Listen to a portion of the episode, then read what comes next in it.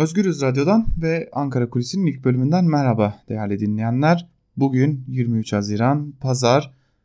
Evet normalde Ankara Kulisi programı sadece hafta içi sizlerle oluyordu ancak bugün Pazar günü bugünün ayrı bir önemi var ve 23 Haziran bugün İstanbul seçmeni bugün bir kez daha sandık başına gidecek.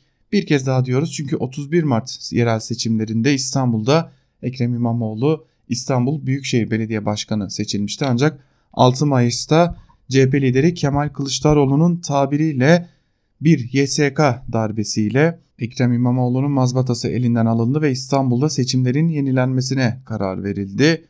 Bugün İstanbul seçmeni bir kez daha sandık başına gidiyor ve İstanbul'un belediye başkanını seçmek için tekrar oy kullanmaya hazırlanıyor. Yorucu bir dönem geçirdi Türkiye. Özellikle İstanbullu seçmenler belki çok daha fazla yoruldular. Türkiye 6 aydır seçim gündemiyle yaşıyor. Kısacası özetlemek gerekiyor belki de bir beka söylemiyle 31 Mart'a gittik ardından beka söylemi unutuldu. 6 Mayıs'ta İstanbul seçimlerinin yenilenmesine karar verildi. Beka söylemi yerini Binali Yıldırım'ın ön planda olduğu Cumhurbaşkanı Erdoğan'ın ön plana çıkmadığı bir döneme bıraktı. Ta ki geçtiğimiz pazar günü Ekrem İmamoğlu ile Binali Yıldırım'ın canlı yayında tartışma programında açık oturumda soruları cevaplamasına kadar. O günden sonra biz bir anda Cumhurbaşkanı Erdoğan'ı yeniden sahalarda gördük. Ancak bu defa çok farklıydı her şey. Gerçekten de akla ziyan diyebilecek yöntemler kullanıldı AKP tarafından. PKK lideri Abdullah Öcalan'ın HDP'ye tarafsız kalın çağrısı yapıldığına dair açıklamalar dahi hem Cumhurbaşkanı Erdoğan'dan hem de MHP lideri Devlet Bahçeli'den geldi. Binali Yıldırım Diyarbakır'a gitti, Kürdistan lafını kullandı. Karadenizli seçmenler için ayrıca bir takım güllücükler dağıtıldı. Yetmedi. Son olarak dün TRT Kürdi'de PKK lideri Abdullah Öcalan'ın kardeşi Osman Öcalan çıkarıldı ve CHP'nin bugüne kadar Kürtler için hiçbir projesi yoktur denildi. Belki de PKK lideri Abdullah Öcalan'ın kardeşi Osman Öcalan'ın Kürtler üzerinde bir etkinliğinin olabileceği düşünülmüştü. Ancak atlanan bir ayrıntı vardı. Hem PKK'liler hem de Kürtler Osman Öcalan'a hiç de iyi bakmıyorlar. Bu da başka bir ayrıntıydı. Tabii sadece işin bir yanı buydu. HDP seçmenine yönelik oyun buydu. Bir de Ekrem İmamoğlu'na yönelik bir takım söylemler vardı. Cumhurbaşkanı Erdoğan özellikle Ekrem İmamoğlu'nun ordu valisine it dediği iddiasıyla ilgili eğer mahkemede gerekli karar çıkarsa bu işin önü kesilir diyerek Ekrem İmamoğlu'nun başkanlığının düşürülebileceğini ima etmişti. Biz bunu 31 Mart öncesi Mansur Yavaş için söylediğini hatırlıyoruz.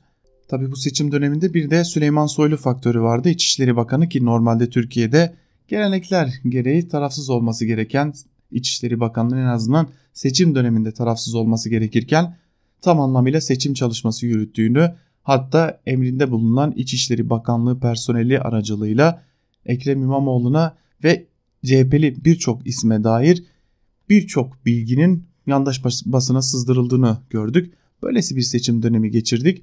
Binali Yıldırım kendini ifade etmeye çalıştı. Cumhurbaşkanı Erdoğan ona bir süre alan açtı. Ancak ardından Cumhurbaşkanı Erdoğan herhalde işlerin yolunda gitmediğini görecek, görmüş olacak ki yeniden sahaya çıkmaya karar verdi sevgili dinleyenler. Ve tabi bu noktada Ekrem İmamoğlu nasıl bir kampanya dönemi geçirdi, CHP nasıl bir kampanya dönemi geçirdi bunu da hatırlatmakta fayda var. CHP lideri Kemal Kılıçdaroğlu neredeyse hiçbir mitingde, hiçbir etkinlikte görünmedi.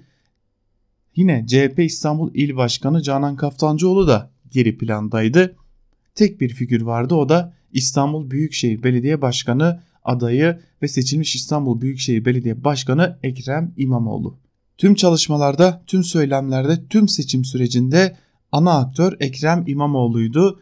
Bu noktada özellikle Ekrem İmamoğlu'nun haksızlığa uğradığı algısının güçlü olması önemli bir etmendi. Yine İstanbul'u yönetecek isim İstanbullulara hitap etmeli anlayışı CHP'de hakimdi. Yine bu noktada İyi Parti lideri Meral Akşener partisinin önde gelen isimleriyle birlikte İstanbul'da adım adım ilmik ilmik seçim çalışması yürüttü. Son bir aylık süreçte de özellikle yine Halkların Demokratik Partisi'nin bütün milletvekilleri özellikle İstanbul milletvekilleri ve Kürt halkında daha çok karşılığı olan milletvekilleri İstanbul'da çok ciddi seçim kampanyası yürüttüler. Muhalefet dört bir elden asılmış durumdaydı. İktidar kanadı yani AKP ve MHP bloğu ise tam anlamıyla devlet imkanlarıyla seçime asılmıştı. Bu noktada bir parantez açmak gerekiyor ki MHP lideri Devlet Bahçeli'nin tam anlamıyla seçim çalışmalarında görünür olmadığını vurgulamak gerekiyor. 6 Mayıs'ta seçim yenileme kararı alındığında mitili İstanbul'a atacağı söylemi hakimdi ancak bunun aksine MHP lideri Devlet Bahçeli seçim çalışmalarında ağırlıklı olarak hissedilmedi. Elbette ki uzun bir kampanya süreciydi ve çok tartışmalı şeyler yaşandı. Bu kısacık Ankara Kulisi'nin ilk bölümünde aktarabileceğimizden çok daha fazlası yaşandı. Bugün sandık başına gidilecek. Şunu hatırlatmakta fayda var. Son gelen anketlere göre Ekrem İmamoğlu'nun yarışı önde bitirmesine kesin gözüyle bakılıyor. Fakat Cumhuriyet Halk Partisi'nden seçmenlerine özel bir çağrı vardı. Yarış başa başmış gibi sandığa gidilmeli, oy kullanılmalı, oylar takip edilmeli. Bugün Cumhuriyet Halk Partisi hem İstanbul'da hem de CHP Genel Merkezi'nde kriz masaları oluşturacak. Kritik İstanbul seçimini aynı noktalardan takip edecek. İyi Parti'de HDP de çok ciddi şekilde seçim sürecini takip etmeyi düşünüyor. AKP yine elbette ki Cumhurbaşkanı Erdoğan'ın önderliğinde seçimi takip edecek. Bunu belirtmekte fayda var. Ve tabi totalde şunu söylemek lazım. Bir İstanbul Büyükşehir Belediye Başkanlığı seçiminin sonucu ne olabilir ki? Bütün partiler bu denli ağırlığını vermiş durumdalar. Aslında Ekrem İmamoğlu seçilmişti. Türkiye'de yepyeni bir siyasi figür olarak çok güçlü bir figür olarak ortaya çıkmıştı. Şimdi asıl önemli olan İstanbul'da geldiler, İstanbul'da gidecekler algısının çok güçlü olması ve tabii ki İstanbul Büyükşehir Belediyesi gibi devasa bir organizasyonun ne gibi sonuçlara yol açabileceği iktidara gelme açısından ve iktidardan gitme açısından ne gibi sonuçlara yol açabileceği önemli bir etkendi. Çünkü İstanbul Büyükşehir Belediyesi'nin AKP'den CHP'ye geçmesinin ardından ortaya çıkan rakamlar gerçekten de ciddi bir organizasyon olan İstanbul Büyükşehir Belediyesi'nin yandaşları diri tutma amacıyla kullanıldığını da ortaya koymuştu. Totalde şunu söylemekte fayda var. Programımızın ilk bölümünü kapatırken şunu söylemekte fayda var. Türkiye tarihinin en kritik yerel seçimleri belki de Türkiye tarihinin en kritik yenilenen yerel seçimleri ve özelinde İstanbul seçimlerine gidiliyor. Türkiye tarihinde bir kırılma noktası olabilir. 17 yıllık AKP iktidarı döneminde bir kırılma noktası olabilecek bir seçime gidiyoruz. Bu açıdan AKP ve CHP çok ciddi bir şekilde seçim sürecini ilerletmeye çalıştılar. Elbette ki İmamoğlu faktörünün önde olduğunu şimdiden söylemek mümkün. Biz de bu noktada Ankara Kulisi'nin ilk bölümünde sizlere hem seçim süreci nasıl ilerledi, AKP nasıl bir politika uyguladı, CHP nasıl bir politika uyguladı noktasında aktarımlarda bulunmaya çalıştık. Ankara Kulisi'nin ilk bölümünü burada, noktalayalım ancak şunu hatırlatalım. ikinci bölümde gazete manşetlerini ve günün öne çıkan yorumlarını aktarırken hem siyasi partiler içerisinden haberleri hem de seçim sürecine dair gazete manşetlerinin dışında da gün nasıl başladı, nasıl ilerliyor, nasıl ilerleyecek, seçim süreci nasıl işledi noktasındaki daha ayrıntıları bilgileri de programımızın ikinci bölümünde sizlerle paylaşmaya devam edeceğiz. Biz şimdi kısa bir ara veriyoruz. Aranın ardından Özgürüz Radyo'da Ankara Kulisi'nin ikinci bölümüyle daha ayrıntılı konuşmak üzere buluşmak dileğiyle. Kısa bir ara şimdilik hoşçakalın.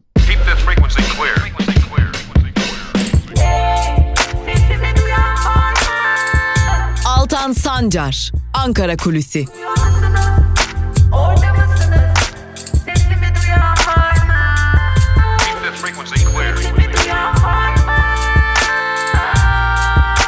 Özgürüz Radyo.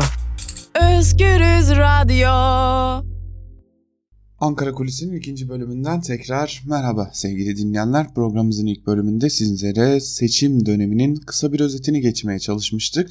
Evet bugün seçim yasakları var. Bu nedenle gazeteler pek de siyasi haberlerle çıkmamış olmaları gerek ancak öyle de olmamış gibi görünüyor. Gazete manşetleriyle başlayacağız. Tabi arada seçim döneminde neler yaşadık küçük küçük hatırlatmalarla da hem partiler seçim dönemini nasıl geçirdi hem de adaylar neler söyledi onları da hatırlatmaya devam edeceğiz diyelim.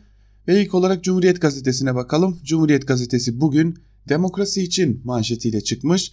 Manşetin ayrıntılarında ise şunlara yer veriliyor. Türkiye bugün 10 milyon 560 bin 963 yurttaşın katılacağı İstanbul Büyükşehir Belediye Başkanlığı seçimine kilitlendi. Seçimde YSK'nın tartışmalı kararıyla mazbatası iptal edilen Millet İttifakı adayı İmamoğlu, Cumhur İttifakı adayı Yıldırım, Saadet Partisi adayı Necdet Gökçınar ve Vatan Partisi adayı Mustafa İlker Yücel ve 17 bağımsız aday yarışacak. Seçim nedeniyle havalimanları ve otogarlarda yoğunluk yaşandı. Seçmen kaydı İstanbul'da olan yurttaşlar Türkiye'nin dört bir yanından ve yurt dışından kente aktı.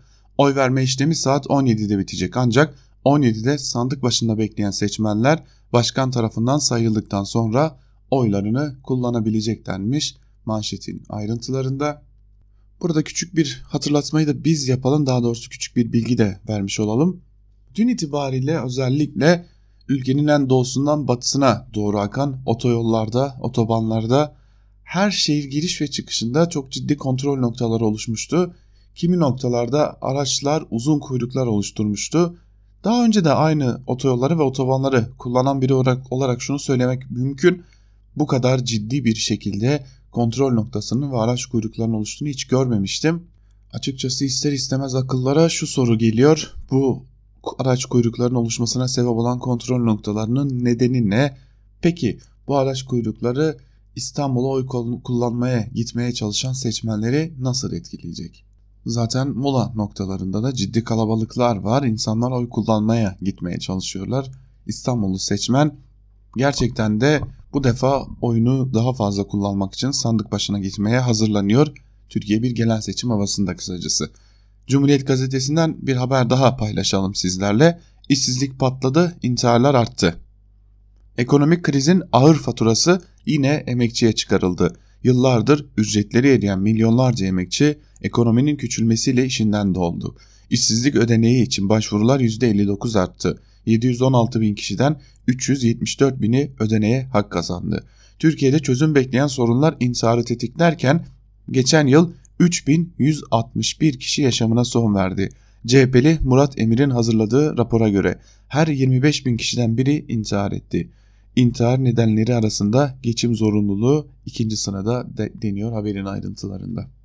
Evet, Türkiye 17 yıllık AKP iktidarının 17. yılında meclis önünde geçinemediği için kendi bedelini ateşe vermeye çalışanlar, Kızılay Meydanı'nda faturalarını ödeyemediği için ateşe vermeye çalışanlar, çocuğuna pantolon alamadığı için intihar eden babaları, köprüden atlayarak intihar eden ve aracını ateşe veren insanları gördü Bugün de İstanbul sandık başına gidiyor. İstanbul Türkiye'nin küçük bir özeti de demiş olalım. Ve Cumhuriyet gazetesini burada noktalayalım. Cumhuriyet'in ardından Evrensel Gazetesi devam edelim. Evrensel Gazetesi demokrasi dersi için oy ver manşetiyle çıkmış ve manşetin ayrıntılarında şunları aktarıyor Evrensel Gazetesi. AKP'nin itirazı sonucu Yüksek Seçim Kurulu tarafından tekrarlanan İstanbul Büyükşehir Belediyesi seçimi bugün yapılacak. 10 milyon 560 bin 963 seçmen 31 bin 124 sandıkta oy kullanacak. Asker, hükümlü ve kısıtlı. 68 bin 17 kişi oy kullanamayacak. 3748 hasta seçmenin sandık ayağına gidecek. Katılımın iptal edilen seçime göre daha yüksek olması bekleniyor. Muhalefet sandık güvenlik önlemini arttırdı. İyi Parti'nin tüm yöneticileri ve milletvekilleri İstanbul'a taşındı. CHP her sandıkta iki müşahit ve bir avukat bulunduracaklarını duyurdu. HDP seferberliği ilan ederek kriz masası oluşturdu. 5 yıldır seçim güvenliği için faaliyet gösteren oy ve ötesi teyit ettiği tutanakları ilk kez canlı olarak kamuoyuyla paylaşacak deniyor. Öyle görünüyor ki muhalefet işi çok ciddi ve sıkı tutuyor. Tüm muhalefet partileri aynı zamanda organizasyonlar, sivil toplum kuruluşları seçimler seçimleri yakından takip ediyor. Gerçekten de Türkiye demokrasisi için çok kritik bir eşikteyiz demek mümkün. Tabi bugün gündemimizde seçim var. Yarın da belki seçim sonuçları olacak ama tüm bu koşuşturmaca ardında unutulmaması gereken bir gündem maddemiz var. Yarın Gezi davası başlıyor. 16 kişi müebbetle yargılanacak. Gezi direnişi Türkiye tarihinin en büyük halk hareketlerinden biriydi ve Gezi direnişinin belki de kriminalize edilmek için 16 kişinin yargılanmasına başlanacak. Evrensel Gazetesi de bu konuya ilişkin bir habere yer vermiş birinci sayfasında ve Gezi 16 kişinin değil halkın davası başlıklı bir haber var. Onu paylaşalım sizlerle. tüm ülkeye yayılan ve milyonlarca insanın katıldığı Gezi Parkı eylemlerinin üzerinden 6 yıl geçtikten sonra 16 kişi hakkında kalkışma iddiasıyla açılan dava 24-25 Haziran'da Silivri'de görülecek. Dava kapsamında Osman Kavala ve Yiğit Aksakoğlu uzun süredir tutuklu bulunuyor. Dava öncesinde gazetemizde konuşan sendika, oda ve siyasi parti temsilcileri davanın hukuki değil siyasi bir dava olduğuna dikkat çekerek hükümetin ölç mantığıyla hareket ettiğini vurguladı. Gezi'nin bir halk hareketi olduğuna dikkat çeken açıklamalarda bu davanın 16 kişinin değil adalet ve özgürlük isteyen milyonların yani halkın davası olduğuna vurgu yapıldı denmiş manşetin ayrıntılarında. Tabi şunu hatırlatalım Özgürüz Radyo olarak seçim özel yayınıyla bugün karşınızda olacağız ve yarın da 24 Haziran'da yani Gezi direnişinin davasını da özel yayınlarla canlı bağlantılarla haber bültenlerimizle yorumlarla sizlere aktarmaya devam edeceğiz. Özgürüz Radyo olarak Gezi direnişinde yaşananları da sizlerle paylaşmaya, davada yaşananları da sizlere aktarmaya anı anına devam edeceğiz diyelim. Ve bir de Bir Gün gazetesine geçelim. Bir Gün gazetesinin bugünkü manşetinde ise tercih sizin sözleri yer alıyor. Manşetin ayrıntılarını hep birlikte göz atalım. 10 milyon 560 bin 963 İstanbullu bugün İstanbul Büyükşehir Belediye Başkanı'nı seçmek üzere yeniden sandığa gidiyor. Tarihi yeşil alanları süliyeti yok edilmiş kentin başkanını seçmek için oy vermeye giderken hatırlanması gerekenler. 5 kıtada 231 şehri kapsayan yaşam kalitesi araştırmasında İstanbul listenin en sonlarında. Mersel'in araştırmasına göre yoksul Afrika kentleriyle yarışan İstanbul listede 130 130. sırada kendine yer bulabildi. PRNet'in 146 ülkeyi baz alarak hazırladığı araştırmaya göre İstanbul dünyanın en stresli 30. şehri. Sadece geçen yıl İstanbul ve stres kelimelerini barındıran 1911 haber yapıldı. Konut ve kira ücretlerinin yüksek olması, trafik yoğunluğu, artan hayat pahalılığı, yeşil alanların yetersizliği en büyük şikayet nedenlerinden. Dünya genelinde su kıtlığı çekecek 11 kentten birisi İstanbul. Yıllık 1 milyar metreküp olan İstanbul'un su ihtiyacının %55'lik kısmı Düzce'deki Melen çayından %15'lik kısmı ise Trakya'da bulunan Kazandere ve Papuçdere barajlarından karşılanıyor.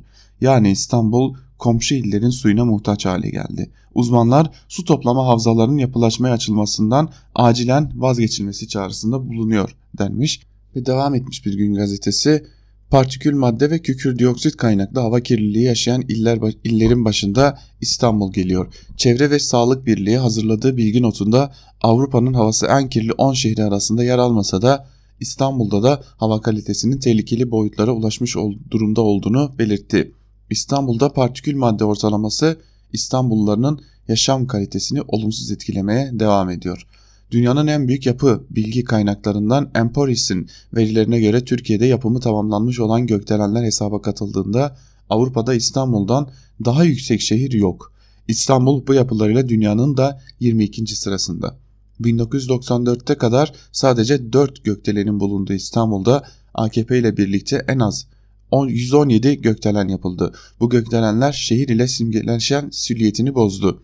Haliç metro köprüsü ile Mimar Sinan eseri Süleymaniye Camii ve tüm Haliç süliyetinin görsel bütünlüğü de yok edildi denmiş haberin ayrıntılarında.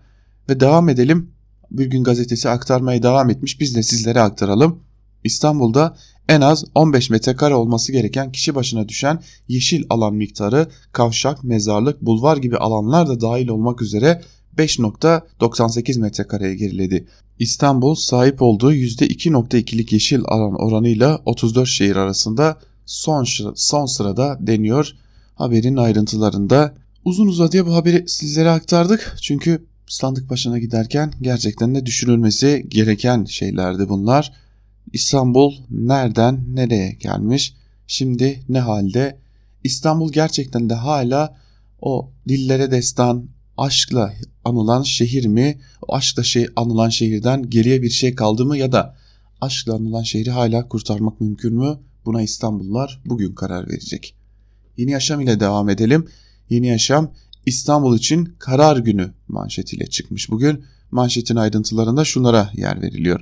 İstanbul'da 31 Mart'ta CHP'nin adayı Ekrem İmamoğlu'nun 14 bine yakın oyla kazandığı ve 6 Mayıs'ta seçim kurulları hatalı oluşturuldu denilerek YSK tarafından iptal edilen seçimin yenilenmesi bugün yapılıyor.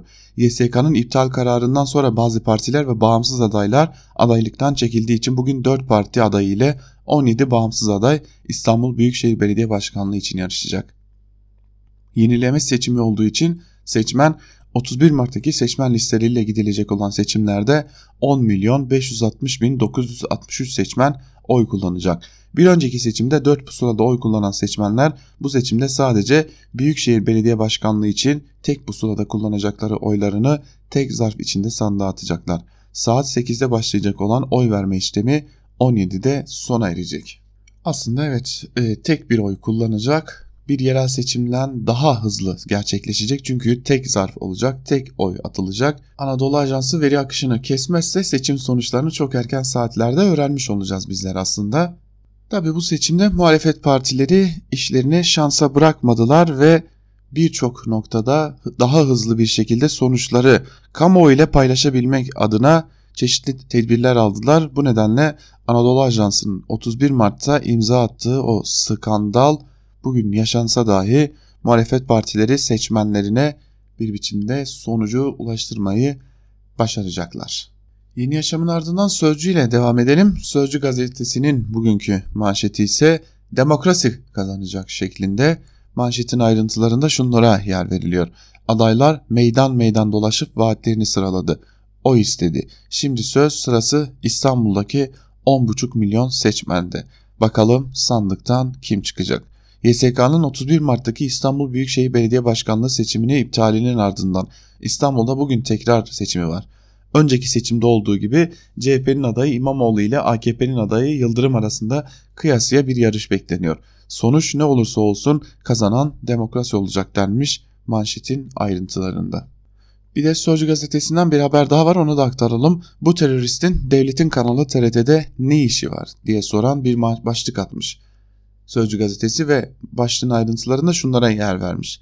Yıllarca PKK'nın elebaşlarından biri olan, Türkiye'de şehit acıları yaşatan terörist Osman Öcalan'ın TRT'ye çıkarılması vicdanları sızlattı, bu çirkinliğe tepki yağdı denmiş. İstanbul'daki Kürt seçmenden 3-5 fazla oy alabilmek için teröristlerden bile medet umar hale gelindi. İlk skandal devletin ajansı Anadolu Ajansı'nın APO'nun seçim mektubunu yayınlamasıydı. İkinci skandal ise TRT'den geldi. TRT'nin Kürtçe yayın yapan kanalı APO'nun terörist kardeşi Osman Öcalan'ı ekrana getirdi. 8 ayrı suçtan hakkında yakalama kararı olan Öcalan CHP'yi suçladı, APO'yu öve öve bitiremedi deniyor haberin ayrıntılarında. Tabi bu haberi hazırlarken gerçekten de biz Ankara Kulisi'nin ilk bölümünde de sizlere aktarmıştık. Kürtlerde Osman Öcalan gibi birinin karşılığı var mı sorusu çok önemli bir soru. Biz biliyoruz ki uzun yıllardır ben Kürt kamuoyunu yakından takip eden bir isim olarak şunu rahatlıkla söyleyebilirim ki Osman Öcalan Kürt kamuoyunda herhangi bir karşılığı olan isim olarak bulunmuyor. Yani TRT belki de büyük bir çaresizliğe ve aynı zamanda büyük bir skandala imza atmakla kalmış oldu dün yayınladığı o haber ile birlikte. Sözcünün ardından Karar Gazetesi ile devam edelim. Karar Gazetesi son söz milletin manşetiyle çıkmış. Manşetin ayrıntılarında şunlara yer veriliyor. Türkiye nefesini tuttu, İstanbul seçimlerine kilitlendi. 10 milyon İstanbullu Yüksek Seçim Kurulu'nun 6 Mayıs'ta iptal ettiği belediye başkanlığı seçimi için 3 ay sonra sandığa gidecek. Son sözünü vereceği oylarla söyleyecek. 83 gündür süren tartışmalara bir son verecek İstanbullular kenti 5 yıllığına yönetecek başkanını seçecek deniyor haberin ayrıntılarında. Peki sandığa giderken neleri unutmamak gerekiyor? Onları da Karar Gazetesi'yle hatırlatalım sizlere. Vatandaşlık numarasını taşıyan geçerli kimlik kartınızı, seçmen kağıdınız olmasa da oy kullanabileceğinizi, cep telefonu ile kabine giremeyeceğinizi, oy kullandıktan sonra imza atmayı unutmayın. Ve tabii ki küçük ekleme de benden olsun diyelim. 6 Mayıs'ta aslında İstanbul'un seçilmiş Büyükşehir Belediye Başkanı'nın elinden mazbatasının alındığını yani İstanbul'un aynı kararı belki de ikinci defa vermek için sandık başına gittiğini de unutmamalı diyelim. Karar gazetesinin ardından biraz da yandaş gazetelere dönelim. Yandaşlar süreci nasıl görmüşler oraya bir göz atalım. Milliyete bakalım. Milliyet gazetesi sıfır atık bayraktarı manşetiyle çıkmış bugün ve manşetin ayrıntılarında şunlara yer verilmiş. Sıfır atık projesini ilk uygulayan kurumlardan Türkiye Büyük Millet Meclisi kurduğu geri dönüşüm fabrikasında 5 ton gübre üretti. Türkiye Büyük Millet Meclisi Cumhurbaşkanı Erdoğan'ın eşi Emine Erdoğan'ın başlattığı sıfır atık projesinde öncü rol oynuyor. Mecliste öncelikle kumbara adı verilen çöp kutuları kampüs içindeki binaların her yerine yerleştirildi. Bu kumbaralar sayesinde çöplerin ayrıştırılmış şekilde geri dönüşümü sağlanıyor. Meclis seralarının yanındaki alanda da sıfır atık geri dönüşüm tesisi kuruldu. Bu tesiste faaliyete geçen kompost ünitesinde çay ocaklarından gelen çay postaları dahil yemekhanelerden, kumbaralardan gelen çok çeşitli atıklar ayrıştırılıyor. İşlenen atıktan organik toprak katkı maddesi üretiliyor. Bu madde gübre olarak kullanılıyor denmiş manşetin ayrıntılarında. Keşke meclisimizde meclis olarak kullanılabilseydi de gerçekten de Türkiye halkının, Türkiye halklarının kararlarını verirken çok daha etkin olabilseydi. O zaman belki bu yapılan da gerçekten de güzel bir şey olarak dururdu köşede ancak bugün meclisimiz meclis olarak kullanılamıyor. Aç kapa, oyla kapat, onay meclisi noter merci olarak kullanılmaya devam ediliyor. Milliyet gazetesi sadece küçük bir haberle İstanbul seçimini yapıyor diye bir haber görmüş. YSK'nın 6 Mayıs'ta verdiği İBB başkanlığı seçiminin yenilenmesi kararı üzerine 10 milyon 560 bin 963 İstanbullu seçmen bugün yeniden oy kullanacak. Seçimde Cumhur İttifakı adayı Binali Yıldırım, Millet İttifakı adayı Ekrem İmamoğlu, Saadet Partisi adayı Necdet Gökçınar'la Vatan Partisi adayı Mustafa İlker Yücel yarışacak deniyor haberin ayrıntılarında. Milliyetin ardından bir de hürriyete göz atalım. Hürriyet gazetesi ise sesiyle ışık oldu manşetiyle çıkmış. Manşetin ayrıntılarında şunlara yer veriliyor. Görme engelli öğrencisi için deneme sınavlarını seslendirip kaydeden öğretmen Münevver Çelebi zamanla birçok engelli adaya ulaştı. Adana Seyhan'da Oğuzhan Osral'ın üniversite sınavına hazırlanmasına yardımcı olmak isteyen Çelebi önce öğle aralarında öğrencisine soruları okumaya başladı. Ancak süre yetersiz gelince bu sefer de soruları cep telefonuna kaydetti. Çelebi Türkçe, tarih, felsefe, coğrafya, din kültürü, matematik testlerini seslendirdi. Oğuzhan öğretmeninin bu desteğiyle okulu 94.06 ortalamayla 3. olarak bitirdi. Bu sorular başka görme engelli öğrencilere ulaştı. Münevver öğretmen Görme engelli öğrenciler birbirleriyle iletişim halindeler. Onlarla da bu dosyaları paylaştık. Hiçbirini tanımıyorum ama 20 kadar öğrenci yararlandı diyor diye de manşetin ayrıntılarını paylaşmış. Yine altta küçük bir haberle İstanbul sandık başında YSK'nın iptal kararıyla yenilenecek Büyükşehir Belediye Başkanlığı seçimi için İstanbullular bugün ikinci kez sandık başına gidiyor denmiş ve seçim ekranı diyerek de Kanal D ve CNN Türk'ün İstanbul seçimi ortak yayını saat 18'de başlayacak denmiş.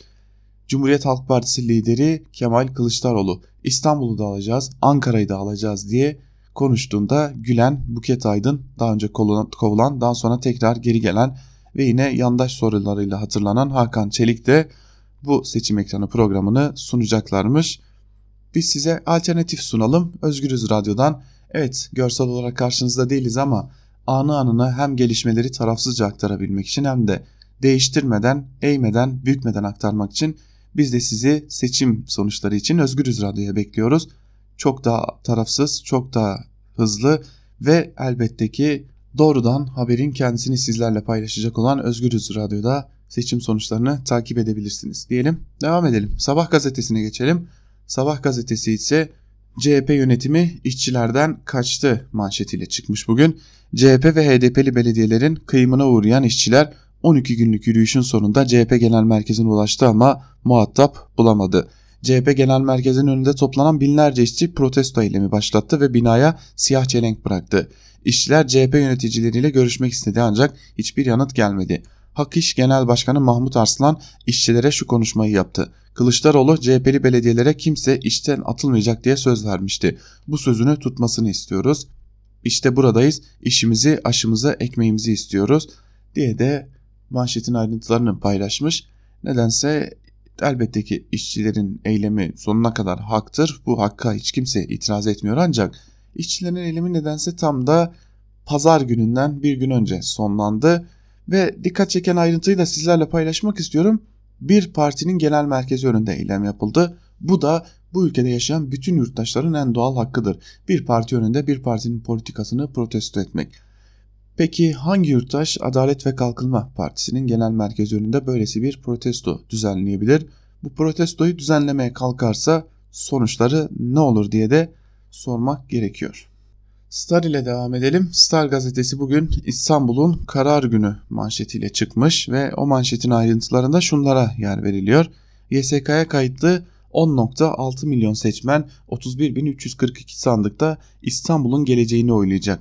Susuzluk ve çöp dağlarıyla anılıyorken 25 yılda Marmaray'dan Avrasya Tüneli'ne metro ağlarından yeşil alanlara mega kent statüsünü kazanan İstanbul yapılan hizmetleri değerlendirecek kim daha iyi yönetir kararını verecek denmiş. Kapalı AKP propagandası yapmaktan geri durmamış Star gazetesi ve tabii ki bunu yaparken de bugün yandaş gazetelerin birçoğunda zaten dikkati çeken o haber CHP adalet isteyen işçilere kör ve sağır başlıklı bir haberi de paylaşmış. Az önce aktardığımız işçilerin Cumhuriyet Halk Partisi Genel Merkezi önünde düzenlediği o protesto eylemine dair de bir haberi aktarmış Star gazetesi. Bugün yandaş gazetelerin birçoğu onu aktarmış. Seçim gündemini belki de manipüle etmek biraz da görmek amacıyla. Ve bir de dikkat çeken bir haber var. Birkaç gazetede daha var. Onları da sizlerle paylaşacağım. Gerçekten de çok dikkat çekiyor bu haber. Afrin'de İrfan hareketi başlıklı bir haber ve haberin ayrıntılarında şunlara yer veriliyor. Terörden temizlenen Afrin'de PYD PKK'nin tahrip ettiği manevi değerler için İrfan ve İhşat hareketi başlatıldı. Türkiye terör örgütünün propagandasıyla oluşturulan güneşe ve ağaca tapınma gibi bozuk fikirlerle mücadele için dini eğitim faaliyetleri düzenledi. Ağır hasarlı camiler Türkiye Diyanet Vakfı'na bildirilerek tadilatları yapıldı. Manevi seferberlik kapsamında halka Kur'an-ı Kerim ve dini değerleri öğretecek hocalar yetiştirildi deniyor haberin ayrıntılarında. Bir kere şu ayrıntıyı verelim önce. Afrin'de Afrinli kalmadı. Afrin'e yönelik saldırılardan sonra Afrinli Kürtler Kuzey Suriye Federasyonu'nun başka bölgelerine gittiler. Özgür Suriye ordusu ve aileleri yerleştirildi Afrin'e ve bir de burada ağaca ve güneşe tapınma deniyor. Ee, güneşe tapınma dediği şey sanırım ezidilik olsa gerek. Ezidilik de Kürtlerin ve e, bu coğrafyanın belki de en kadim inançlarından biri.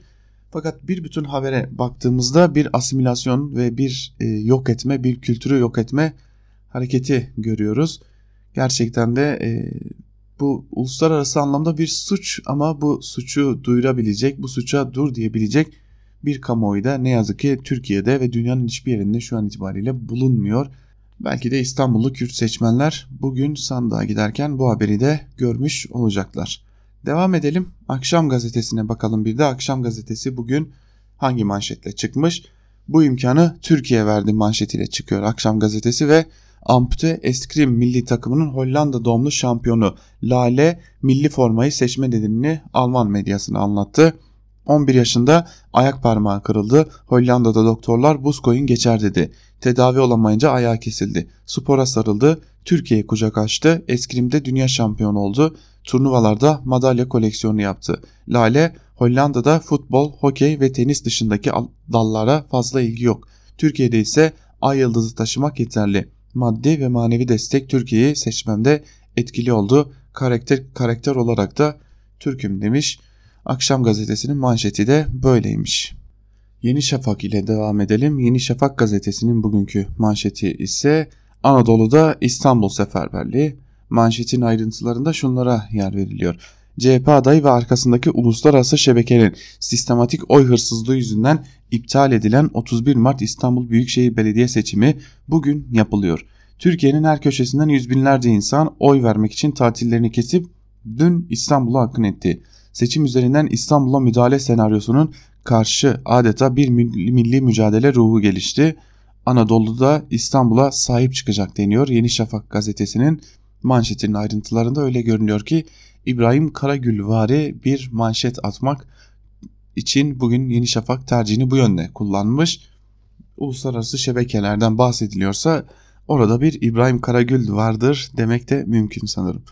Akit'e geçelim. Akit gazetesinin bugünkü manşetinde ise kazanan İstanbul olsun sözleri yer alıyor. Manşetin ayrıntılarında şunlara yer verilmiş. İstanbul'da tarihi gün. Haçlı Batı'nın, Kandil'in ve FETÖ'nün yakından takip ettiği İstanbul'daki yenileme seçimi bugün yapılıyor. 10 milyonu aşkın seçmen, ümmetin umudu Fatih Sultan Mehmet Han'ın emaneti olan İstanbul'un geleceğini belirlemek üzere sandığa giderken STK'lardan İstanbul yeniden karanlık günlerine dönmesin. Projeleri, icraatları olan millet sevdalısı bir yöneticiyle hem İstanbul hem de Türkiye kazansın açıklaması geldi denmiş manşetin ayrıntılarında. Yeni akit elbette ki AKP propagandası yapmaktan geri durmamış öyle görünüyor. Ee, bir Afrin haberinden bahsetmiştik. O haber Akit'te de var. Akit'teki haber ise şöyle. Afrin'e irşat harekatı. Türkiye TSK ve ÖSO'nun terörden arındırdığı Afrin'de bölgenin manevi eğitimi için adeta irfan ve irşat hareketi başlattı. Türk görevliler yaklaşık 200 hoca, 330 alim ve 1000 çocuk öğrenciye ulaştı. Yıllarca PKK-PYD'nin propagandasına maruz kalan halk, ekiplerin verdiği dini eğitimle Türkiye ve Osmanlı'da yaşanan İslam'ı tanıdı deniyor haberin ayrıntılarında. Bir de küçük bir hatırlatmada bulunalım. Afrin'e harekatın ardından ÖSO'nun Afrin'de bulunmasının ardından Afrin dünya ünlü zeytinleriyle de meşhurdur. Bu zeytinlerin bir biçimde daha aslında e, bir başkasına ait olan o zeytin ağaçlarından toplanan zeytinlerin Türkiye'ye getirildiğini, zeytin yağının yapıldığını ve e, Türkiye içerisine dağıtıma sokulduğunu hatırlatalım. Aslında Afrinlilerin e, topraklarını terk etmek zorunda kalan Afrinlilerin o zeytin ağaçlarının da bir biçimde gasp edildiğini söyleyelim. Akit gazetesindeki bu haberle bağlantılı olarak sevgili dinleyenler. Şimdi toplamak gerekirse öncelikle gazete manşetlerini burada noktalayacağız. Biraz da günün yorumlarına bakacağız. Elbette ki günün yorumlarında bugünle bağlantılı çok az yazı var. Genel siyasetle bağlantılı çok az yazı var ama onları sizlere aktarmaya çalışacağız. Gazeteleri toparlamak gerekirse yandaş gazetelere baktığımızda üstü kapalı olarak Binali Yıldırım propagandası görüyoruz. Projeler Fatih Sultan Mehmet gibi söylemler görüyoruz. E, ee, CHP özellikle CHP adayı Ekrem İmamoğlu'nu ki aynı zamanda İstanbul'un seçilmiş Büyükşehir Belediye Başkanı kendisini dış güçlerin maşası çeşitli örgütlerle ilişkilendirmeye çalıştıklarını görüyoruz yandaş gazetelerde e, ve aynı zamanda sanki CHP yönetimi gelince karanlık bir İstanbul oluşacakmış gibi bir izlenim var. Aslında bu algının yaratılma sebebi belli. Daha önce de söyledik ilk bölümde İstanbul Büyükşehir Belediyesi çok ciddi ve büyük bir organizasyon. Buradaki pay çok büyük, buradaki pasta çok büyük. Bir de alternatif medya vardı elbette ki. Onlarda ise bir demokrasi çağrısı vardı. Demokrasiye sahip çıkılması gerektiğine dair bir çağrı vardı. Herhangi bir aday lehine büyük bir propaganda yoktu. Üstü kapalı ya da üstü açık herhangi bir propaganda yoktu ancak seçmene oy kullanılması yönünde çağrı vardı. Demokrasi hatırlatması yapılıyordu yalnızca. Gazete manşetleri böyleydi. Bugün gazeteler böyle görmüştü seçim sürecini. Bir de Köşe yazılarına bakalım. Bugün genel siyaset yok diyebilecek kadar az. Ancak biz birkaç köşe yazısında sizlere aktaralım ve hemen ardından programımızı noktalayalım. Zaten gün içerisinde de hem haber bültenlerimizle hem e, canlı bağlantılarımızla sizlerin karşısında olmaya devam edeceğiz. Özgürüz seçim özel yayınıyla gün boyu sizlere gelişmeleri aktaracağız. Köşe yazılarına Cumhuriyet Gazetesi'nden Orhan Bursalı'nın Demokrasi ve Emeği Yerelde inşa etme dönemi başlıyor. Başlıklı yazısıyla başlayalım önce. İyi oylar, hayırlı olsun. Sonuçlar şimdiden dünün top, tozu toprağı kepazelikleri bitecek ve her şey yeniden güzel güzel başlayacak. Şüphesiz ki utanmazlıkları kalacak. Kimileri beş paralık kişiliğinin farkında bile olmayacak. Kimileri kendini hala adam sanacak ama cudamlığı kim bilir kaçıncı kez tescillenmiş olacak. Bugünkü seçimin sonucu siyasi kartlar yeniden karılacak. Oyun masasına iktidarın hoşlanmayacağı yeni güçlü kartlar sürülecek her şeyin nasıl başlangıcı varsa sonunda bir başlangıcı veya her başlangıcın bir sonu olduğunu gösteren bir eğik düzleme girilmiş olacak. Bütün çırpınışlar beyhude. Daha uzun bir yol var ülkenin önünde. Demokrasi inşa edilecek ama bu kez yerelden. Yerel iktidarlar deyince akla ilk gelen şüphesiz belediyelerdir. Belediyelerden yukarı doğru iktidarı inşa eden bir yeni anlayışa geçilmeli. Her belediye CHP yönetiminin karargahı olmalı. Yerel iktidar deyince sadece de belediyeleri anlamamak gerek. Belediye somut iktidardır ama binlerce soyut yerel iktidar alanı da inşa edilebilir. Belediye seçimleri bu açıdan büyük önem taşıyor. Muhalefet iktidarın alanını yerelde daraltan politika mı izleyecek yoksa eskisi gibi başıboş bir belediyecilik mi oynayacak? CHP Ankara konumlu odaklı bir parti. Şüphesiz ki tüm partiler öyle. Yani merkezi hükümete hükümeti ele geçirmeye planlı hepsi. Bugün tüm yönetim parlamenterelerin değiştiği yeni dönemde Cumhurbaşkanlığı devleti ve ülkeyi total olarak ele geçirmiş durumda. Devlet bildiğimiz biçimde yoktur. İlçelere kadar Cumhurbaşkanı egemendir ve yöneticidir. Kaymakamlar ve valiler de uygulayıcıları. Bu sistem totaliter medyasıyla birlikte milleti, seçmeni de iktidar yanında konumlandırmaya odaklı. Bu bakımdan muhalefet mecliste mümkün olduğunca az güç bulundurmalı, epey geri çekilmeli ve millet ekseninde yeniden yapılanmalıdır. Yaşadığımız yerel seçim süreci yukarıda yazılanları çok daha net gösterdi. Büyük şehirlerden itibaren büyük bir iktidar değişim dönüşüm sürecine giriliyor bu yerel gücü iktidarı 5 yıl boyunca inşa etmek ve nasıl iktidar olunması gerektiği konusunda milleti saran bir model ortaya koymak gerekli. Milletle beraber milletten yana, saydam, emekten, yoksuldan yana öncelikle. Kadından, ezilenden, öğrenciden, gençlikten yana, emekliden yana. Geniş bir demokrasi, halk katılımı, halk onayı. İzmir Belediye Başkanı Tunç Soyer, Ankara ve yeniden kazanacağı düşüncesiyle Ekrem İmamoğlu'nun programları bu yeni demokratik yönetime ve demokrasinin yerelde inşasına çok uygun. Parti merkezi tüm gücünü bu inşayı desteklemeye koymalı. Yeni bir dönem başlıyor Türkiye'de. Herkese hayırlı olsun demiş Orhan Bursalı yazısının bir bölümünde. Bursalı'nın ardından Bir Gün Gazetesi'ne geçelim. Bir Gün Gazetesi'nden Fatih Yaşlı'nın Sandık ve Ötesi başlıklı yazısının bir bölümünü de sizlerle paylaşalım. Seçme hakkının alenen gasp edildiği, seçmen iradesine darbe yapıldığı bir seçimin tekrarı artık gelip çatmış durumda. Muhalefet kurallarını ve hatta sonucunu karşı tarafın belirlediği bir sandık oyununa itirazsız ve sorgusuz bir şekilde örneğin mevcut YSK ile seçime gidilemez bile demeksizin bir kez daha dahil oldu.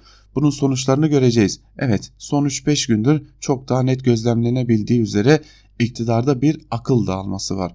Muhalefetin morali yüksek. Öte yandan son mektup hadisesinin gösterdiği üzere nasıl ki Osmanlı'da oyun bitmezse yeni Osmanlı'da da oyun bitmiyor. İkinci bir yenilginin ne anlama geldiğini bildikleri için pes etmiyor, şapkadan çıkaracak tavşanlar aramaya devam ediyorlar. Bugün seçimde nasıl bir sonuç çıkarsa çıksın yarın Türkiye aynı Türkiye olmayacak. Türkiye'de hala bir seçim sandığının olup olmadığından tutun da iktidarın seçimle gidip gitmeyeceğini, S-400'lerin alınıp alınmayacağından tutun da IMF ile yeni bir anlaşma yapılıp yapılmayacağına dair pek çok mesele 24 Haziran itibariyle ülkenin gündemini oluşturacak. Rejim de düzen de yeni krizler yaşamaya devam edecek. Bizim ise tüm bunlarla olurken sokağa ve kamusal alanları yeniden muhalefet mekanları haline getirmenin sandığı göz ardı etmeyen ama sandığa indirgenmeyecek siyasal katılım ve pratikleri inşa etmenin sınıf eksenli bağımsız ve güçlü bir solun siyaset sahnesindeki yerini almasının olanakları ve zemini üzerine düşünmemiz gerekecek. Çünkü aksi bu çarkın ila nihaye böyle dönüp durması anlamına gelecek demiş Fatih Yaşlı da sandığın önemli olduğunu ancak aynı zamanda sokağın da emeğin de örgütlenmesi gerektiğini dile getirmiş. Habertürk'ten Fatih Altaylı ile devam edelim. Sandığa gitmeyen böyle olsun mu? Başlıklı bir yazı kaleme almış ve şöyle diyor yazısının bir bölümünde. Sevgili okurlar, bugün İstanbul'u kimin yöneteceğine, kime bize kimin hizmet edeceğine karar vermek için niye ise bir kez daha sandık başına gidiyoruz. 31 Mart'ta yaptığımızı bir kez daha yapacağız. Yaz tatilimizi ertelemek zorunda kaldığımız için mağduruz ama oyumuzu vereceğiz. Görüyorum ki İstanbul dışındakiler de önemli bir bölümü vatanını ve çocuklarının geleceğini düşünenler döndüler, geldiler ve oy verecekler. Bugün lütfen sandığa gidin. Ben gideceğim. Eşim de gidecek, kızım da. Kimse kusura bakmasın bu sefer sandık başkanından devlet memuru olduğunu da belgelemesini isteyeceğim. Bir kez daha sudan nedenlerle geçerli oyumun geçersiz sayılmasını istemiyorum. Açıkçası bir İstanbullu olarak da kendimi şanslı hissediyorum. Siyasi fikirler bir yana en azından bize hizmet etmeye en yakın iki aday da güler yüzlü, toplumu bölmekten yana tavır almayan isimler. Bu bile bir şans. İyi olan kazansın, haklı olan ve hakkı olan kazansın demiş Fatih Altaylı da ancak kendisi de belirttiği gibi biz niyeyse yeniden sandığa gidiyoruz demiş. Artı gerçekten Ayşe Düzkan'ın yazısıyla devam edelim. Ayşe Düzkan Kürtler başlıklı bir yazı kaleme almış ve şunları kaydetmiş yazısının bir bölümünde.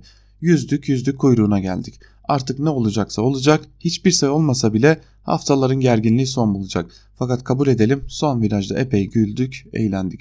O da gelip geçecek ama Kürtler ve Kürt siyasetiyle ilgili söylenen konuşulan pek çok mesele daha sonra da gündemimizde olacağı için birkaç hatırlatma yapma ihtiyacı hissediyorum.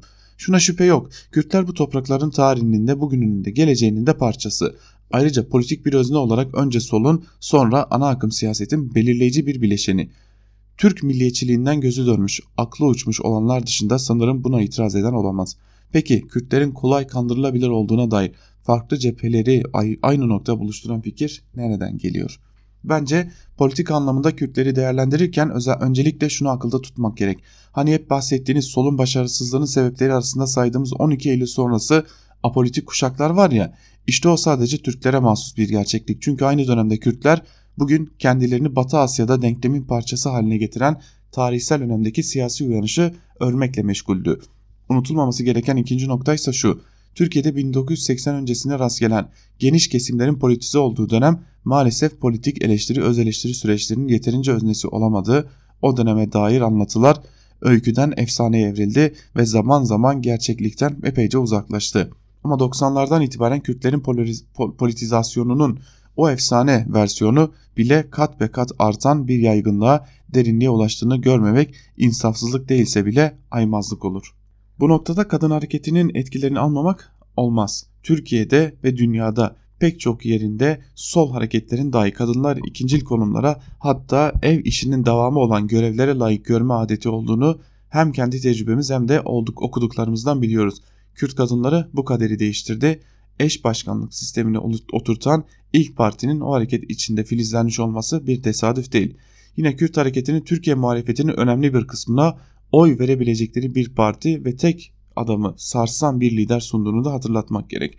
Bütün bunları bir güzelleme, güzelleme olarak almayalım lütfen. Çünkü benim fikrim çok önemli olduğundan değil ama bu hareketin bütün dertlerimizin dermanı ve bütün sorunlarımızın cevabına haiz olduğuna inananlardan değilim. Ama Türkiye muhalefetinin son yıllarda yarattığından daha geniş bir siyasallaşma oluşturduğunu düşünüyorum. Aslında söylenecek çok şey var ama şunu sorarak bitireyim adını daha önce duymadıkları bir adamın Anadolu Ajansı tarafından aktarılan beyanatına bu kadar bu kadar kolay itibar edenlerin Kürtler söz konusu oldu mu herkese her şeye inanmaya hazır olanların önümüzde bu kadar uzun bir yol varken hiç olmazsa bir durup düşünmelerinde fayda yok mu diye de sormuş Ayşe Düzkan ve Öcalan'dan geldiği belirtilen o mektuba dair de açık bir soru sormuş Ayşe Düzkan yazısının sonunda değerli dinleyenler. Evet sevgili dinleyenler biz de Ayşe Düzkan'ın Artı Gerçek'teki bu yazısıyla birlikte köşe yazılarını da burada noktalayalım. Böylelikle Ankara Kulisi'nin ikinci bölümünü de burada sona erdirmiş oluyoruz.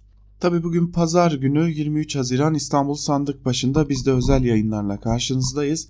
Öncelikle Özgürüz Radyo'ya ulaşmanın çok daha kolay ve çok daha kısa bir yolunu hatırlatalım sizlere. Hem Google Play Store'da hem de App Store'daki uygulamalarımızı yalnızca 30 saniyenizi ayırarak indirebilir Böylelikle çok daha hızlı bir şekilde Özgürüz Radyo'nun hem bugün hem de ilerleyen günlerdeki yayınlarına ulaşabilirsiniz. Peki bugün neler olacak Özgürüz Radyo'da?